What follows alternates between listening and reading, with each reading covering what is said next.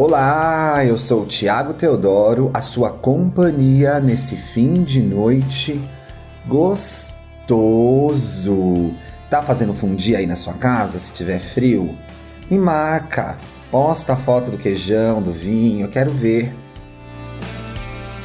Esse é o Indiretas de Amor, um podcast feito para você mais confusa que as legendas da HBO Max, mas que não desiste jamais. no episódio de hoje, o pizzaiolo atormentado. Eita,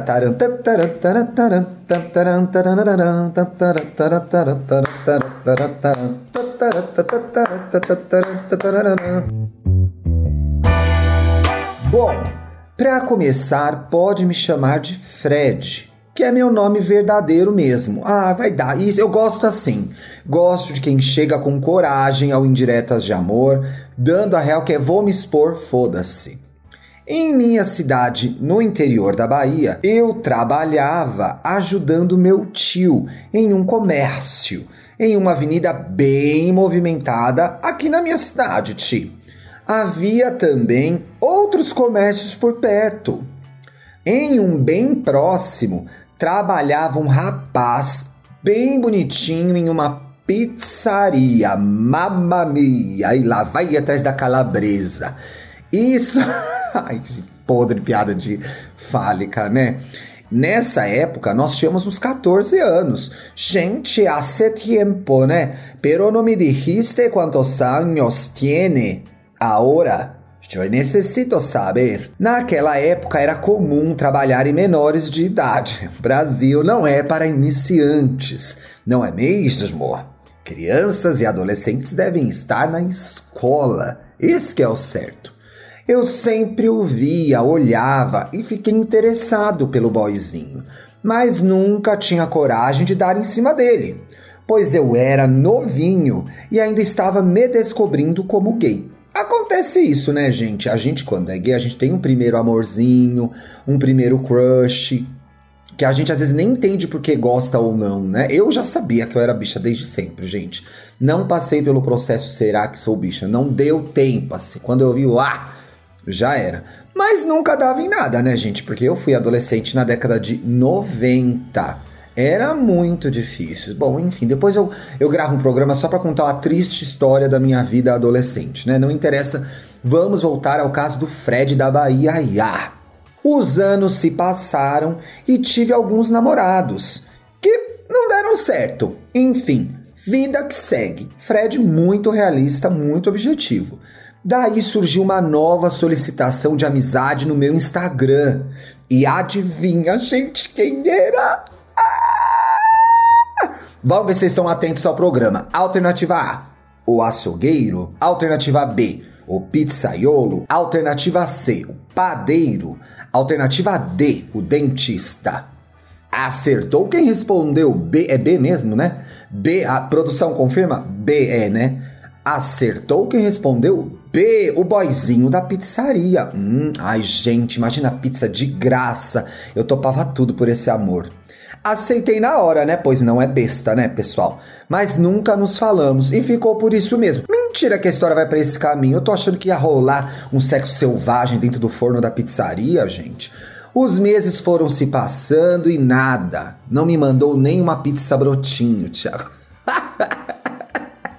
Até que um dia um amigo em comum entre a gente fez a ponte. Mandou uma mensagem para mim perguntando se eu queria ir na casa dele comer uma calzone. Mentira, não tem calzone. Cazzone, né? Uma cazzone, uma picone. Tomaram na cerveja. Ah, é, é, italiano, né? Eu quero falar espanhol, não sei falar italiano. O que eu sei falar italiano é para. Tomar uma cerveja, na birra. Na birra, né? Cerveja italiana, birra. E me mandou uma foto do tal menino na casa dele tomando a cerveja com esse meu amigo. Eu logo falei. A parar de palhaçada, né, gente? Eu pego. Por mensagem pro meu amigo, eu já avisei que ia pegar. E ficou por isso mesmo. Gente, mas não engata essa história que inferno. Semanas se passaram, aí postei um stories no Instagram, e ele curtiu. Bobo que eu não sou, já chamei da direct na hora. Gente, chamar no direct não tem nada a perder, né? Vai perder o que? O amor próprio? Já não tem. Papo vai, papo vem. Marcamos de nos encontrar na casa dele. Olha, com local, boy. Chegando lá, ele estava com uma amiga dele. Hum, vai ter um A3 aqui, hein? Vai, quem acha que vai ter um A3, continua, pessoal.